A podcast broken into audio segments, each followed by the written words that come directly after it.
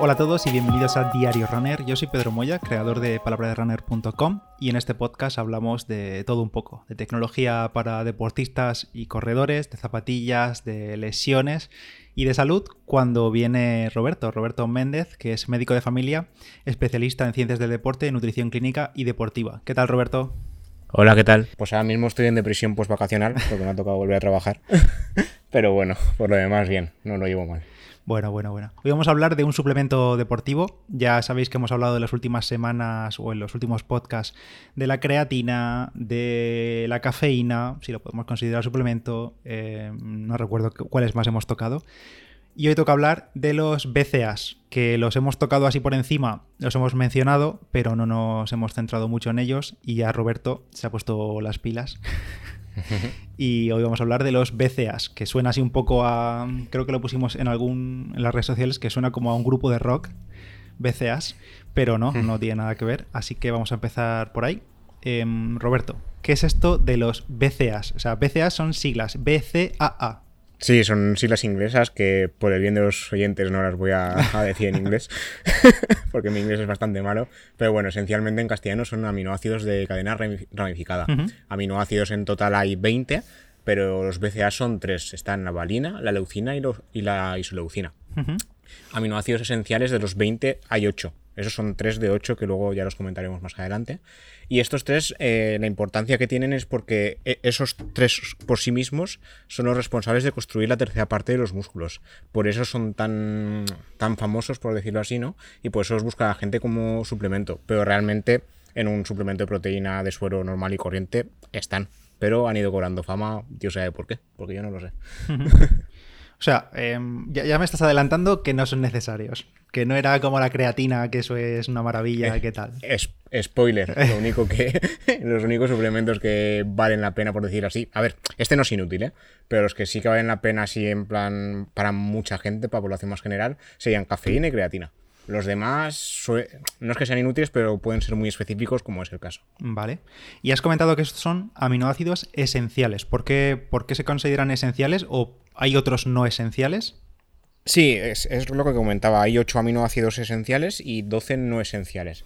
Eh, la diferencia está entre que los esenciales se deben consumir, o sea, se deben aportar de forma externa, lo más habitual y normal es mediante la alimentación, o si hiciese falta, o si uno quiere, mediante suplementación.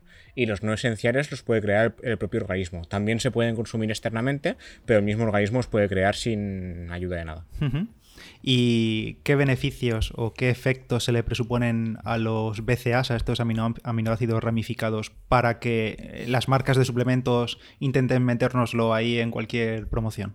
Pues a ver, la función principal de los BCAAs, que es la que más promocionan las marcas, es que eh, contribuye a, construir músculo o a recuperarlo, ¿vale? Pero hay otros mm, varios eh, beneficios que, se conocen, como es preservar el, glucógeno muscular, que eso a su vez ayudará a la recuperación de, los músculos tras el entrenamiento, mejorar el rendimiento deportivo, reducir el dolor tras el entrenamiento, que esto también es bastante curioso, y mejorar las funciones del sistema inmune, porque los aminoácidos esenciales, aparte de formar parte de, los músculos o de ayudar a construirlos, también tienen una función de activador de vías metabólicas. En este caso, la, vía más importante es la emetor. Está muy relacionada con la leucina, o sea, la leucina, que es uno de los tres eh, BCA, uno de los máximos activadores de esta vía. Oye, y lo que sí que he visto en muchas de una ocasión es que cuando se va a comprar BCAs o te metes ahí a buscar en, cualquier tienda de estas de suplementos, se suele indicar siempre una proporción en plan, bueno, supongo que si son los tres aminoácidos, valina, leucina y solucina, se suele decir 211 o 411 o 811. ¿Eso qué significa? Eso, pues como bien dices, la proporción, o sea, te dice cuánto, si hay, si tienes 100 gramos, ¿no? Si te pone 2, 1, 1, dos partes serán de uno de los aminoácidos, una parte de la otra y una parte del otro. No dice más. En realidad hay estudios sobre el tema y dicen que el, más importante y el que más proporción debería haber siempre, siempre debería ser la leucina. vale. Que es el, que mencionábamos que era el activador de la, de la vía emetor.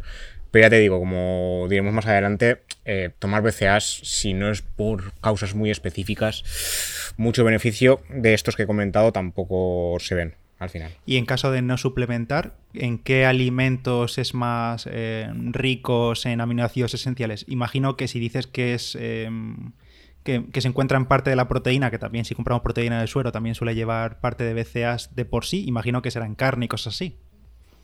Sí, sobre todo carne, pescados, alimentos proteicos en general, eh, tienen BCAAs. No hay que, irse demasiado lejos para encontrarlos, la verdad. O sea, carne, eh, pollo, lácteos, huevos y cosas así también. Correcto, sí. Vale. Y, otra de las cosas que en las que me he fijado, sobre todo así, que siempre se sigue alguna cuenta de algún influencer en Instagram que le patrocina alguna marca y todo eso, es que últimamente, no sé por qué, eh, bueno, en los últimos meses me he dado cuenta mm, de que promocionan más los EAA o aminoácidos esenciales en general. O sea, antes se veían mucho más los BCAs y ahora EAA. O sea, es un poco, no sé si es se, complementan entre ellos, o si los BCAs están incluidos en los EAA, o si los EAAs es el nuevo invento para sacarnos el dinero, o cómo funciona esto. O sea, ¿qué diferencia hay entre... Es que no sé, son los dos aminoácidos esenciales, ¿no? Los, EAA son el nuevo grupo de rock que ha pasado por encima de los BCA. a ver, veamos. Eh, como hemos hablado antes, los BCA son aminoácidos de cadena ramificada y los EAA son aminoácidos esenciales, sin más. O sea, los BCA estarían dentro de los EAA. De ahí, de ahí que los EAA sean más caros porque incluyen a los anteriores, ¿no? correcto, es como tengo más, ¿no? Entonces, los EAA incluyen a los ocho aminoácidos esenciales que he comentado antes, que serían leucina, isoleucina y varina, que son los que hemos comentado que son BCA, y aparte están la lisina, fenilalanina, treonina, histidina, metionina y triptófano. Que esto os lo leo porque me lo sabía en la carrera, pero ahora ya, como no lo uso, ya se me va olvidando. Y entonces que eh, incluyen más y por tanto es mejor, entre comillas.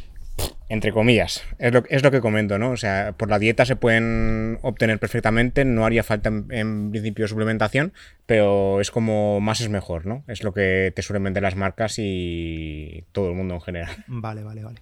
Oye, y aparte de, de preservar el glucógeno muscular que has comentado. Em, también he visto en el artículo que, escribiste y que lo tenéis todos en, en palabraderunner.com, os dejaremos como siempre el enlace en la descripción del podcast, en las notas. También comentas que hay estudios que dicen que reduce el dolor muscular, incluso mejora el sistema inmune. Sí, es lo que hemos comentado antes, que no es una única función.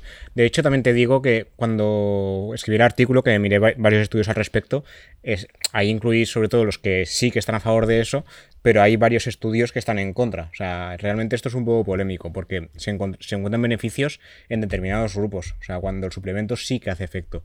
El problema es que no es un suplemento para población general como se quiere vender, sino que es para casos bastante específicos.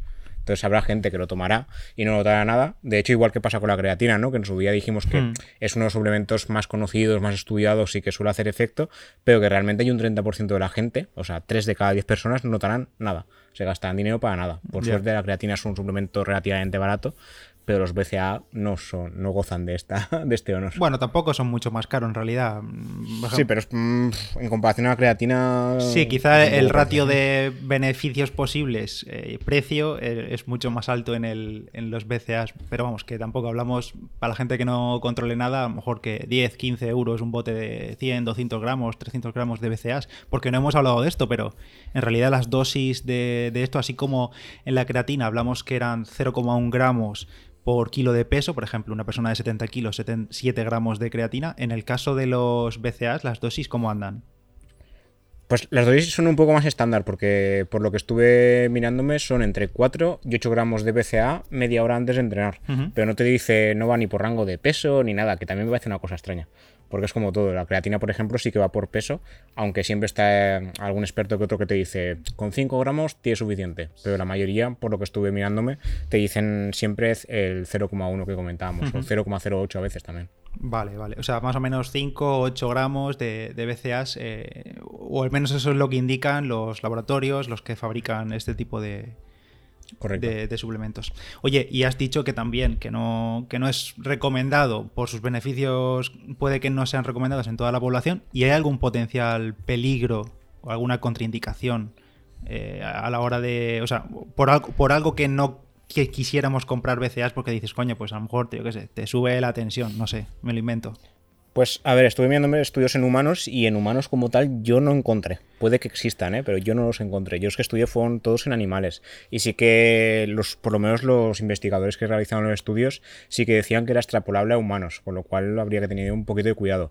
También hay que decir que siempre es cuando te pasas de dosis, como todo.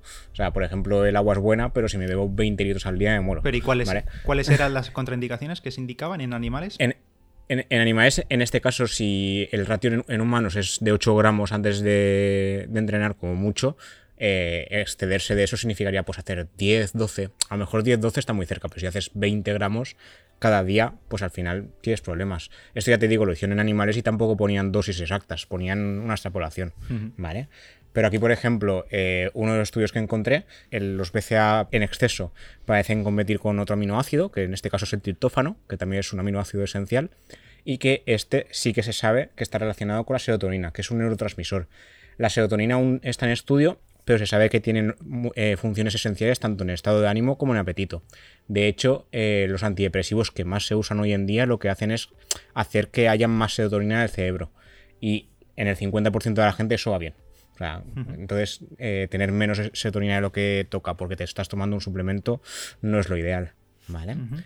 Luego también a nivel cardíaco, en, también en estudios en ratas, eh, se vio que ingerir demasiados eh, aminoácidos de cadena ramificada podía eh, provocar enfermedades cardíacas e incluso dar lugar a diabetes tipo 2. De hecho, un estudio que, del que hablé en, en, el periódico en español decía que cuando retiras los BCAAs de la dieta consigues adelgazar y consigues reducir el riesgo de diabetes, que es algo como, paradójico, ¿no? Que se supone que la proteína es buena en este caso, pero en este caso si eran BCAAs, si los retirabas de la dieta era mejor.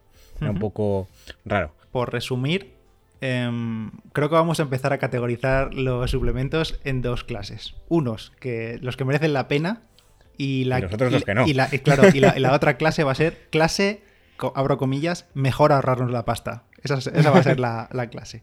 Yo creo que... Mejor, como, como decía en uno de los primeros capítulos de Big Theory, eh, Sheldon le dice a Penny, si te compras ese suplemento de vitaminas, lo único que conseguirás es, una orina muy cara. Eso es. sí, sí.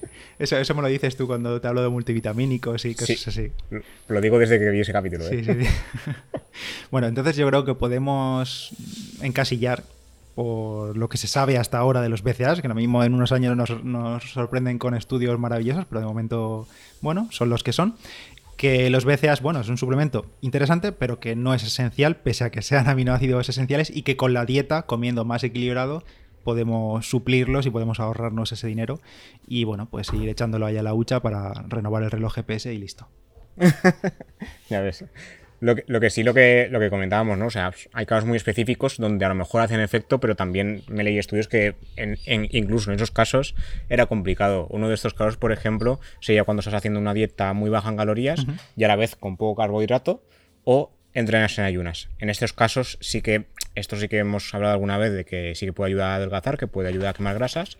No pasa en todo el mundo, por desgracia. O hay gente que entrena posta así y no tienes la suerte de quemar grasa, hmm. pero si haces eso también te puedes cargar músculo, porque tú se supone que vas a entrenar con las reservas de glucógeno bajas.